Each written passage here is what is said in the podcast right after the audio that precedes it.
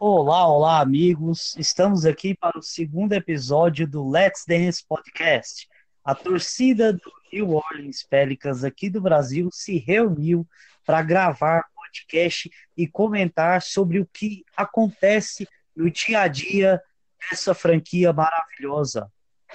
E hoje estamos aqui de novo para falar sobre novos assuntos, assuntos do momento dessa semana que tem grande é, é, repercussão na mídia. E para comentar conosco está aqui o nosso amigo Gilson Makimoto. Gilson, olá, tudo bem? Tudo bem. Hoje a gente vai falar um pouco aí do, dessa repercussão, né, dessa Media Day, dos primeiros dias de pré-temporada, e tem bastante curiosidade bacana aí, pessoal. Está aqui também conosco o Rafael Politi. Rafa, como é que você está? Fala pessoal, beleza? Direto debaixo da pedra mais uma vez.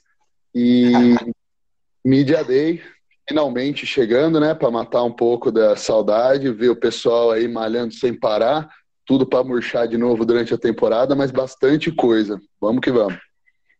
Beleza. Bom, e hoje estamos contando com, com uma participação especial do Renan, ele que cuida da página do Brandon Ingram, e ele está aqui conosco para conversar sobre esses assuntos Tudo bem, Renan? Fala aí, rapaziada, tranquilidade. Então, é, tá, a espera tá acabando. A NBA tá chegando aí e vamos falar um pouquinho sobre ela. Isso aí. Meu nome é Marco e vamos aqui para o início da nossa pauta sobre o New Orleans Pelicans nessa semana de retorno. Agora estamos em plena precisa. Bom, nosso primeiro uh, assunto da pauta são os destaques do Media Day. O Media Day aconteceu na segunda-feira e já foi ali algumas fotos já começaram a ser publicadas. Cada um deles deu entrevistas, o treinador, o David Griffin também deu sua entrevista. Ah, podemos ver ali também ah, um, um, momento de, de alegria, descontração entre, principalmente entre os jovens da franquia, isso parece que ah, nos mostra que o ambiente está leve, está saudável. Isso é muito bom. Ah, Gilson, quais, quais os principais destaques que você viu nesse Media Day? Cara, para começar, né, realmente, como, como você falou, o ambiente, assim, para quem acompanha nos últimos cinco anos aí, ou pelo menos, né, eu acho que foi, foi a melhor apresentação de time aí que a gente percebeu, né, em termos de, de ambiente mesmo, né, os jogadores, a descontração, quem chegou, chegou querendo mostrar que está querendo fazer com que o time vença, né, os novatos também se integrando com os, os mais veteranos, então esse, esse foi o primeiro ponto, né, e, e, também praticamente todos os que foram entrevistados falaram alguma coisa do, do Zion, né? A gente acabou não falando muito dele no, no último podcast, mas assim, diversos comentários, mas assim, ficou bem a ideia é que não coloque toda a pressão em cima dele, né? Ele não vai ser, o próprio Alvin Gentry falou, ele não o cara que vai colocar a capa e vai e vai levar essa franquia para o céu agora. Né? Então ele vai ter esse momento de aprendizado, né? Todos é, destacaram bastante é, o físico dele, a cabeça dele, né? A forma como, como ele se promete em aprender, né? Então, esse foi, foi um ponto aí que chamou bastante atenção, né? E fora também, eu acho que foi o ponto mais, mais interessante da, da, do Media Day foi quando o J.K. Redick falou né, que ele tá 13 por 13 né, em playoffs e falou, pô, Zay, olha, vamos, né? Vamos, não falar o palavrão que ele falou, né? Vamos, vamos manter essa sequência, né? Então, daí a gente já vê que realmente ele é um veterano que vai dar o apoio, mas também que vai cobrar resultado, né? Então, não vai, ele não vai ser também fazer o que quiser, ele vai jogar dentro do, do esquema e, e daí ele vai, ele vai se desenvolver, né? E se realmente ele se tornar tudo isso que a gente está esperando, ele vai assumir a franquia, né? E o Drew Holiday, com certeza, não vai, não vai se opor a isso, né? Isso aí. É, é, bem, é bom destacar essa parte do Zion, que ele foi realmente um, um grande destaque. Não só pela hype que está em cima do nome dele, obviamente que é, é muito grande, mas porque todos ali falaram com ele, é, falaram sobre ele ah, e, e alguns falando em ajudar em estar junto dele para ele entender que, que na, na Rook Season às vezes você tem muitos altos e alguns baixos e, e não, não é sempre que você vai jogar bem. É bem interessante isso. A ah, Rafa, é, o que você viu assim de melhor dessa desse Media Day? Bom, eu achei, como o Gilson falou, né? Acho que ficou bem evidente o sorrisos para todo lado, né? Bem diferente de algumas que nós tivemos ainda na época de Hornets, com Eric Gordon chateado, carinha feia, um monte de gente aí que parecia que não queria estar tá lá. A gente viu muito sorriso, muita, muita gente falando bem um do outro, que eu acho que é um bom começo. Mas uh, eu vou focar um pouquinho mais nos veteranos que vieram por free agency principalmente no Derek Favors, que realmente me deixou impressionado ver que quando ele soube que o Utah Jazz ia precisar mover o contrato dele para trazer o Bogdanovich, ele pediu para o general manager, uh, se não me engano, chama Dennis Lindsay, para trocar ele para New Orleans, se possível, se fosse bom para a franquia. Porque ele queria fazer parte disso, eu acho isso um sinal mais claro do que qualquer outro que a gente já teve em anos, de que agora a franquia está no caminho certo. J.J. Redick concordando com um contrato para sair do fortíssimo Sixers, candidato a título, para vir fazer parte daqui do, disso tudo com o Pelicans. Beleza, vai ganhar um pouco mais de dinheiro do que ganharia em Filadélfia, mas ele é um veterano, ele não precisa provar nada para ninguém mais. E eu acho que ele seria um tipo de cara que aceitaria menos dinheiro para se manter num contender. E ele, e, tanto ele quanto o Derek Favors toparem vir para New Orleans para fazer parte disso que o David Griffin está montando, eu acho que é fundamental fala mais alto do que qualquer outra coisa que possa ser veiculada na mídia. Fora o Nicolomelli também, que a gente não falou no último episódio. O cara saiu da Euroliga, já teve outras oportunidades que ele recusou, mas dessa vez ele aceitou também. E eu achei, eu acho que isso é sensacional. Não, não tinha visto, não me lembro de ver um número de jogadores com o currículo que esses caras têm vindo para New Orleans por vontade. É muito interessante mesmo você frisar isso, porque é free agents. E geralmente esses caras que são bons, que ainda estão em boa fase, uh, uh, eles ainda têm muito mercado nos contenders. E vir para New Orleans nesse momento em que o Anthony Davis sai, é algo até meio que na contramão, né? Com certeza. E a, Renan, você aí que segue mais de perto o Brandon Ingram e os jovens que vieram do Lakers, tem algum destaque desses jovens que vieram no Media Day? Cara, então, eu destacaria sem dúvidas, como o próprio Gilson disse, o ambiente, cara, porque dá pra. É nítido, cara, o amadurecimento, entendeu? Tanto do Lonzo Ball quanto do Ingram, que eles estão sem pressão, entendeu? E eu acho que isso daí, sem dúvida, não vai ser alguma coisa. Não vai ter nada contra, entendeu? Não vai ter nenhuma coisa que possa prejudicar eles, entendeu? Isso aí eles só tem a ganhar, entendeu? Eu acho que o rendimento deles a partir de agora só tem a crescer, entendeu? E também destacar o Josh Hart também, que ele podemos dizer que ele já está em casa, basicamente, entendeu? Tá se sentindo um cidadão de New Orleans, entendeu? E eu também queria destacar, cara, que o, não só deles, entendeu? Não só deles. O clima, tanto do, do, do Holiday, que em, outras, em outros eventos, do, em outros Media Days, ele não estava tão, tão potente, assim, digamos assim, e nesse ele parecia, entendeu? Parecia estar feliz pra caramba, entendeu? Então, pô, eu acho que esse time, assim, esse time do Pelicans, pô, promete, cara. Vai ser um time que, sem dúvida, eu vou ver. Não prometo ver os 82, mas que vou ver pelo menos em 60 eu vou. Opa! Muito bom. Então, vale lembrar também que o Holiday foi, eu acho que, o único sobrevivente, né, da época do Demps. Sim. Hein, hein, pessoal, queria botar dois, dois comentários, dois causos, né, vamos dizer assim, que, que foi, foi bem interessante também, que para quem, quem acompanha é, eu acho que, que é legal também. É, sobre o Derek Favors, aí, como o, o, Rafa falou, né? O cara lá mostrou bastante, bastante realmente está feliz de, de estar lá, né? Ali até comentou que o Zion tem um físico de um cara que já está 10, 11 anos na liga, mas o caso mais engraçado foi o seguinte, que lá ele é, é nativo da, da Geórgia, né? Lá de, então ele torce para o Atlanta Falcons na NFL.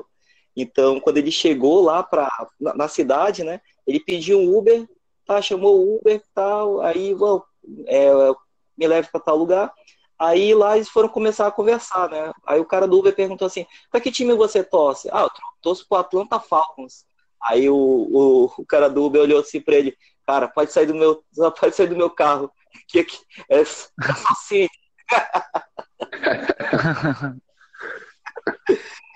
E, e outro caso também que foi engraçado, até, até perguntei do Rafa, ver se eu tava com maldade, né? Aí o Nicolo Melli lá comentando aí bastante sobre, sobre ele estar tá lá, a condição e tal. E tem um momento lá que é, acho, que, acho que já era entrevista. Então, outro ponto, pessoal, foi o Nicolo Melli, né? Que ele chegou e tal, ele mostrou realmente que ele tá, tá feliz, que tá, tá aqui. Então, um dos casos que aconteceu foi o Jackson Reis, né? Que é o, o, o Hulk do, do time, que ele parece que já, já criou uma, alguma ligação e alguma amizade. Aí ele perguntou assim pro, pro Meli, né? Meli, qual que é o ponto aqui? Eles chamam de sushi spot, né? Aí eu perguntei assim, Rafa, será que ele. Ele perguntou. Ele perguntou só do restaurante. Aí, aí o pessoal começou a risar, dar risada porque ele falou, o Meli falou assim: olha, o ponto que eu vou é um e o seu é outro, porque eu sou casado. Aí o caramba, será que ele tá falando isso mesmo, esse moleque?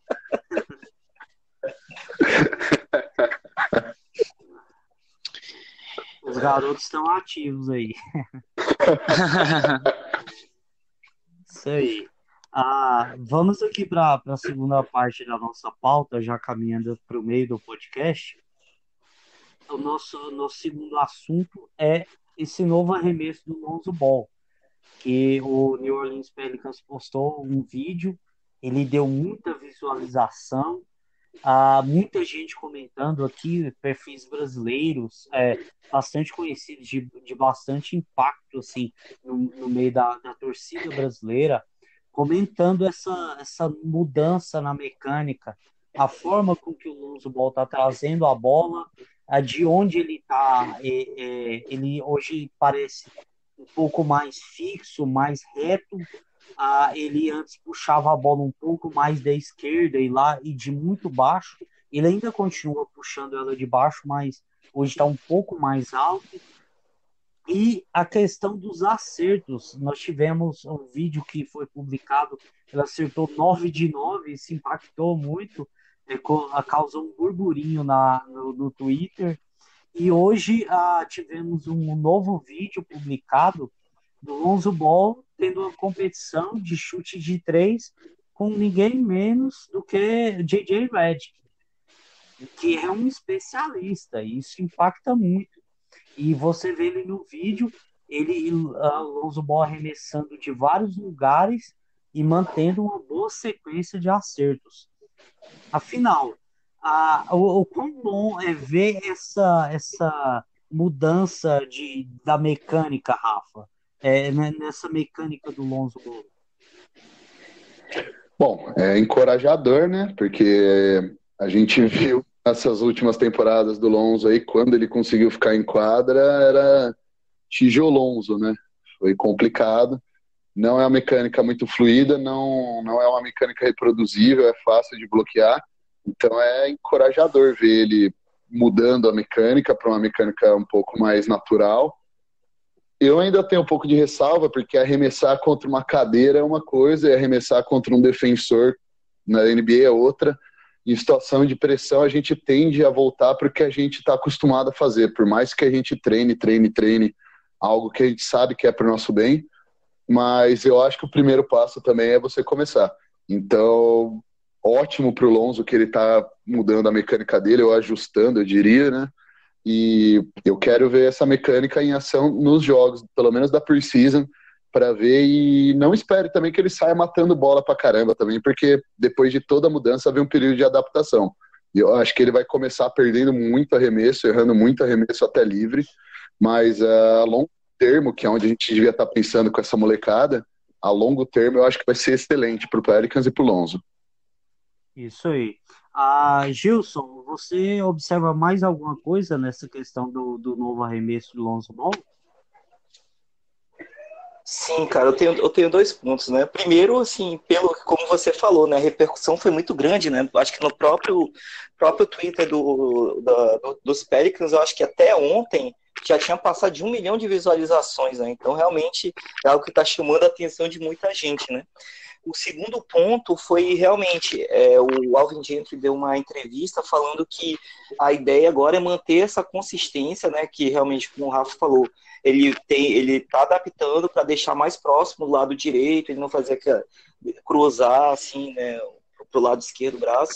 Então, a ideia realmente é manter essa consistência, né? Então, até como é, você, a gente estava comentando mais cedo, né? O, essa competição com o J.J. Redick, às vezes a gente pensa, pô, o cara está competindo, mas na verdade não, né? O que o J.J. Redick está fazendo é dando mais motivação para ele, dizendo assim, olha, vamos, vamos aqui apostar, mas na verdade é para manter a, a, concentração né, dele, para que ele consiga manter essa consistência. Né? E o terceiro, o outro segundo ponto que eu, eu ia comentar é que eu acho que até comentei lá no, no Twitter, lá quando você postou, né? É, foi essa questão aí do, do cara que estava passando a bola para ele, né? O técnico, o assistente técnico, o Fred Vinson, ele é uma, uma curiosidade é que ele foi um dos caras que treinou o Tyreek Evans, quando ele chegou, acho que em 2014 para 2015, quando ele teve uma evolução do chute do, de 3, né? Saiu de 30% para 38%. Então, realmente, é, o Lonzo está tendo uma, um, no caso, alguém específico para ajudar ele a, a, manter a mecânica, manter a consistência. Então, é, é assim, é, realmente, a gente não pode se empolgar achando que ele vai meter todas as bolas, mas que quando ele estiver livre, né? Se o pessoal resolver usar a estratégia de deixar para pagar e para ele arremessar à vontade, que, que se ele acertar pelo menos a média da liga, que é 35%, já vai estar tá de bom tamanho para a gente. Isso aí, e faz diferença, né? Principalmente a questão de um treinador. Ah, eu e o Renan, que acompanhou ele mais de perto no Lakers, sabe que o Lakers não tinha um treinador específico de arremesso e talvez isso tenha atrapalhado. Também tem a questão física, a questão da pressão, a questão de, de não ter tido uma pré-temporada inteira sem ter lesão para poder treinar e evoluir, que é algo que é necessário e a gente está vendo agora que ele teve tempo para treinar e por isso está mostrando uma, uma modificação na mecânica. Renan, é, essas coisas fazem diferença da questão da, da nova mecânica de arremesso? Olha, sem dúvida alguma. É como o Rafael disse, é memória muscular, cara. Quanto mais ele vai treinando, quanto mais ele se dedicar a isso, eu acho que sem dúvida, tipo, realmente, você quando tá mudando a mecânica de arremesso, que é uma coisa que, apesar de não ser profissional nem nada, eu já sentir a necessidade de mudar, entendeu? No meu arremesso, você quando tá mudando, na hora do desespero, tu vai e faz o arremesso ali que tu já tava acostumado, entendeu? Por isso que tu tem que treinar até gerar aquela memória muscular e tal, entendeu? E eu tô vendo que tá dando resultado, entendeu? Essa nova mecânica dele. E não é nem só na mecânica. Eu, até quando, acho que foi o Ed Johnson, acho que foi o Ed Johnson que estava comentando isso. É até na, na, na, parte final da munheca dele, que agora tá, tá dando aquele caimento para direita, que é como um. Acho que. De, de conhecido, acho que mais conhecido é só o Curry que faz essa, mas tá dando esse caimento na direita, entendeu? Que muda um pouco a trajetória da bola, dá mais precisão. Entendeu? Eu não sei o porquê, não me pergunte porquê, mas o cara tá falando, o cara confia no cara. E isso, sem dúvida, ele treinando, eu acho que isso aumenta demais o rendimento dele. O Lonzo Ball é um jogador que eu sempre senti essa necessidade. Eu nunca, agora que eu vou saber, né, se realmente vai fazer diferença ou não, mas eu sempre senti essa necessidade dele ter uma, uma off-season, entendeu? Voltada para o treinamento. Que isso realmente, eu acredito que faça diferença e agora ele que teve, né? Agora vamos, vamos comprovar isso. Só complementando rapidinho o que o Renan falou, é, a munheca apontada, eu, que eu já treinei isso já, então eu conheço um pouquinho. O, tem jogadores que arremessam com o dedo do meio, vamos dizer assim, né? Apontado para a cesta, é o último dedo que a bola toca, é esse. E você pode ver que às vezes eles até encostam esse dedo no dedão, para forçar a bola a sair do dedo, desse dedo, o último dedo que toca a bola. E tem alguns jogadores, que nem o Renan falou bem, no caso do Curry, por exemplo, que arremessam do indicador. E aí por isso eles viram o pulso um pouco para que o indicador seja o último dedo que toca a bola. É esse é o motivo. Entendi. Ah, agora, agora faz sentido. Agradeço aí, obrigado. Que isso. É muito, muito bom ter especialistas do assunto, né? Ó, oh, vou me achar, hein? Às vezes até pode. É, vamos aqui para o terceiro ponto da nossa pauta, que é a questão do Didi. A gente no primeiro podcast falou muito sobre o Jackson Reis, sobre o Nick Alexander Walker, é, mas faltou falar do Didi, a 35 escolha. É uma escolha assim que o Pelicans não tinha ela, trocou para ter a, através do, do Atlanta Hawks. E foi uma escolha alta, uma aposta é, que o, o, New Orleans Pelicans quis é, fazer. E depois disso, teve a opção também do Pelicans de mandar ele para a Austrália, para jogar no Sydney Kings. O Didi fez a, a, a sua participação no, na Copa do Mundo e agora já está fazendo a pré-temporada lá na Austrália, inclusive sendo destaque do time, é, com, é, fazendo boas pontuações, é, sendo destaque defensivo é, algumas qualidades ali que ele já tinha, mas que agora podem ser afloradas. É, Renan, você chegou a acompanhar esses primeiros jogos da pré-temporada do Didi na Austrália? Olha, eu não cheguei a ver nenhum jogo por inteiro, entendeu? Eu acompanhei muito dos highlights, entendeu?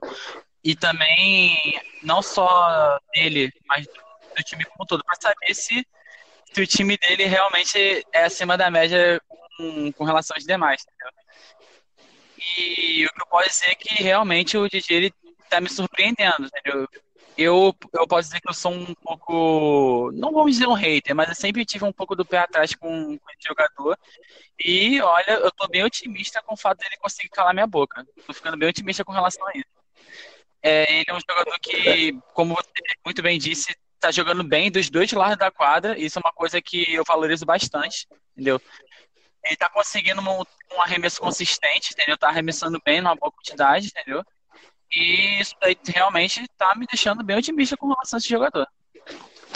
Entendido. Ah, Rafa, e você viu um pouco do Didi na Austrália?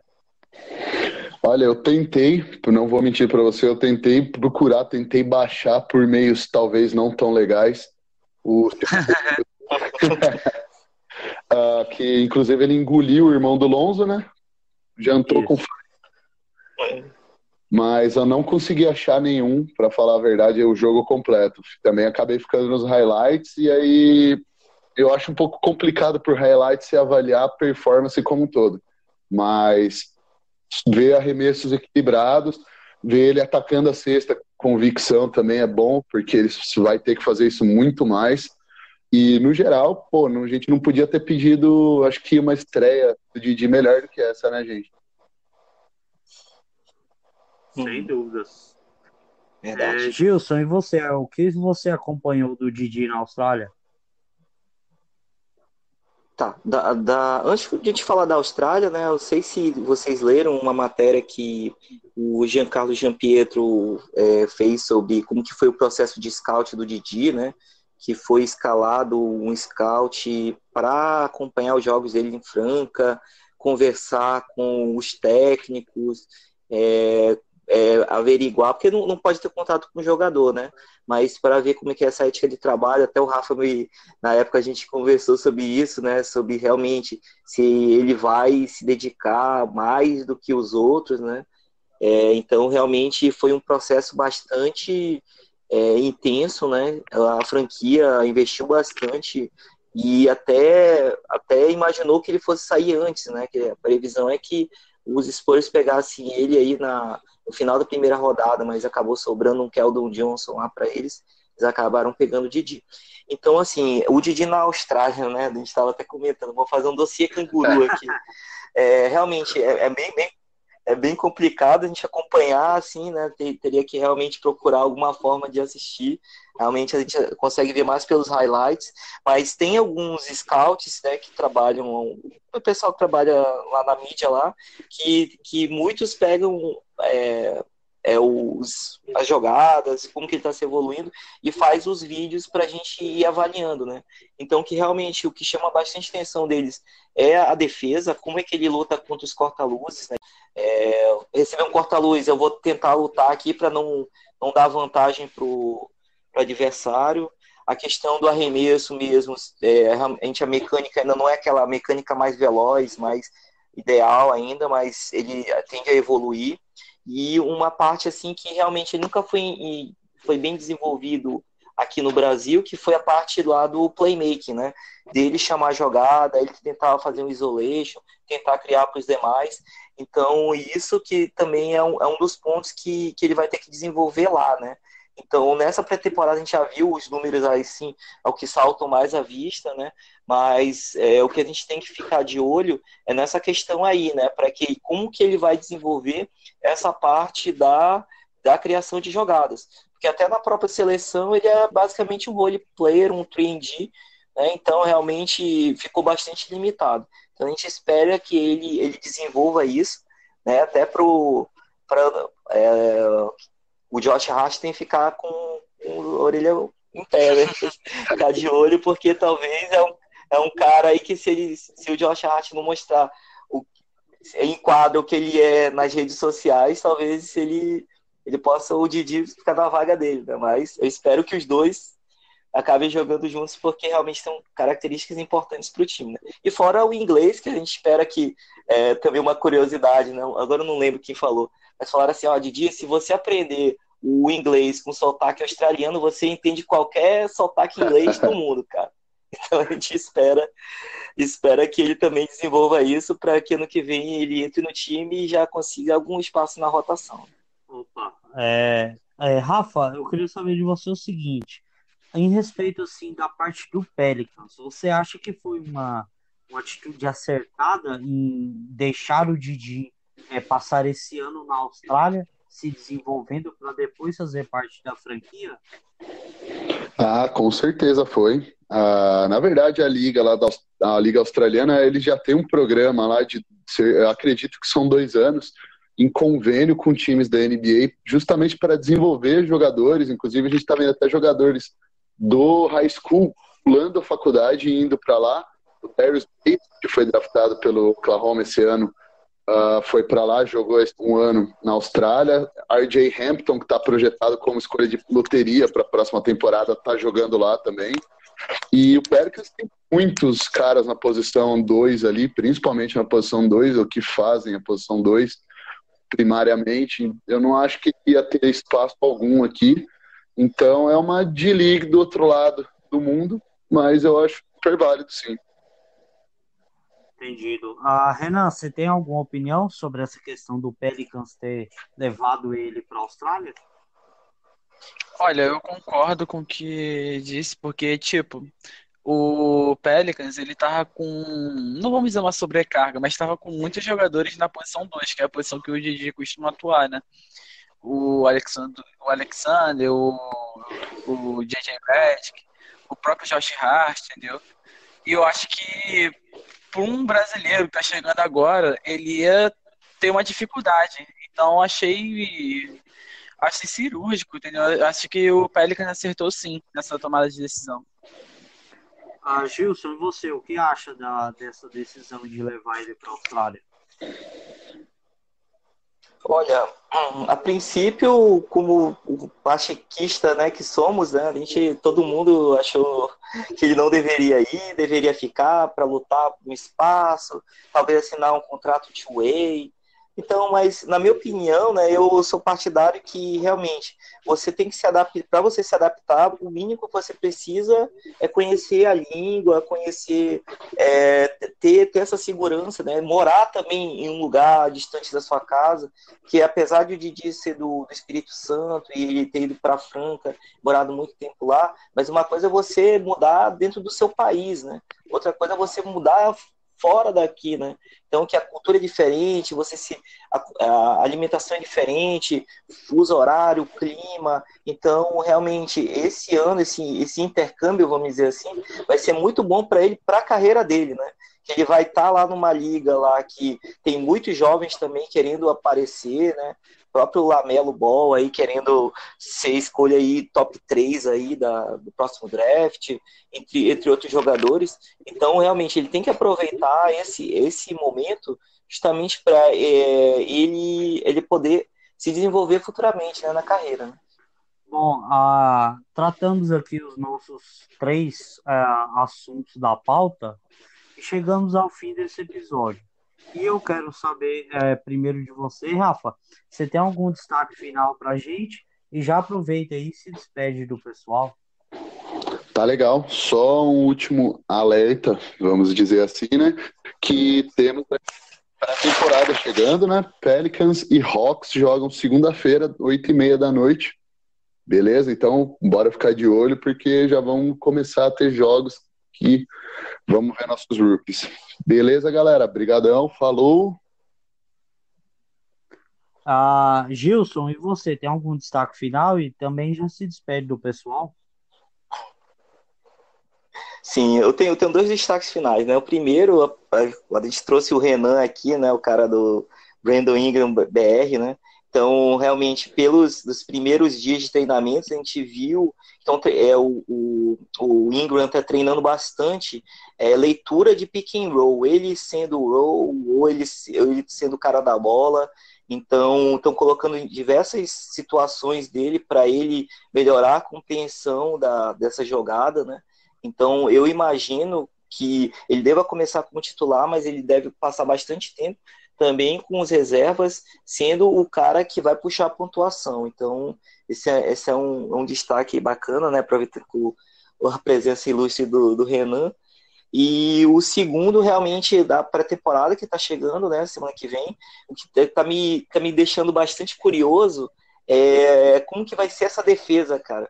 Que a gente contratou o Jeff Bisdelic, né, para quem não sabe, foi o cara que arrumou a defesa do Houston, né, jogando daquela forma lá, com cinco abertos, com o Harden controlando o jogo e pegando contra-ataque. E esse, esse cara conseguiu manter essa defesa é, de uma forma que conseguia sustentar o ataque. Então, isso aí tá, tá bastante. É algo que está me chamando bastante atenção. Espero que no próximo a gente já vai ver os primeiros jogos. Certo que pré-temporada não serve para muita coisa, mas pelo menos saber qual que é a filosofia, né? Então, é, o princípio são esses dois, né? Então, mais uma vez, quero agradecer a vocês, a quem está nos ouvindo aí. É, espero que a gente, na, na, nos próximos, a gente consiga evoluir mais, né? Somente na parte de captação, parte técnica, porque a gente quer trazer o melhor, mais informação e da melhor forma possível. Então, obrigado, pessoal. Boa noite. Opa, é, Renan, agora com você, pode dar um destaque final aí, se despede do pessoal e já fala do seu perfil, do, do trabalho que você desenvolve lá. Então, pessoal, eu queria dar só um destaque final, concordar com o que ele disse, porque realmente o Brandon Ingram, para quem já acompanhou um pouco do Lakers, sabe que ele é um ótimo jogador batendo a bola, entendeu? E eu concordo que ele pode contribuir bastante. Eu acredito que ele seja titular a princípio, mas ele pode contribuir, contribuir bastante jogando com os jogadores da segunda unidade, segunda unidade digamos assim. É, e eu acho que não vai dar para ver o jogo do, contra o Hawks, porque eu acho que não vai ter transmissão. Mas o contra o Bulls, que é na quarta-feira, com certeza eu devo estar tá vendo. Então, eu espero que vocês acompanhem, entendeu? E eu espero que. Espero ver meus garotos, entendeu? Que agora não são mais meus, mas espero ver meus garotos brilhando. É, para quem não me conhece, eu sou o Renan, né? Eu sou administrador do, do Santa NBA, que antigamente era o BR, e agora o Rafael tá me ajudando, entendeu? Com esse filme emancipado, digamos assim. E eu tô tentando acompanhar, entendeu? Tanto o meu time de coração, que é o Lakers, quanto outros times, entendeu? Acompanhar a NBA no geral. É, sobre o podcast, obrigado pelo convite, de verdade. Espero voltar aqui novamente é, futuramente. Espero voltar. Obrigado entendeu, pelo convite. E vamos acompanhar o Pelicans. Vamos, vamos ver se agora vai dar o caldo, que agora, agora eu tô no hype. Isso aí. O cara vai. Bem-vindo ao clube do, do hype do Pelicans. Valeu. É, bom, chegamos aqui ao nosso final do podcast. Meu nome é Marcos, eu sou administrador do Monzo Ball Brasil. E agradeço a você que ouviu aqui mais uma vez o nosso podcast. E já adianto a vocês que na semana que vem tem os jogos da segunda e da quarta. E já depois desse segundo jogo, nós vamos lançar um novo podcast já falando sobre a bola e a quadra. Falar sobre a, como o time está jogando, a, as rotações. É, sabemos que a pré-temporada não pode levar tudo a sério, mas já vamos ter as primeiras impressões. E aqui no podcast você vai acompanhar os comentários desses dois primeiros jogos. Eu agradeço a vocês, todos que ouviram até o fim, e até a próxima. The podcast you just heard was made using Anchor. Ever thought about making your own podcast? Anchor makes it really easy for anyone to get started. It's a one stop shop for recording, hosting, and distributing podcasts. Best of all, it's 100% free. Sign up now at anchor.fm slash new. That's anchor.fm slash new to get started.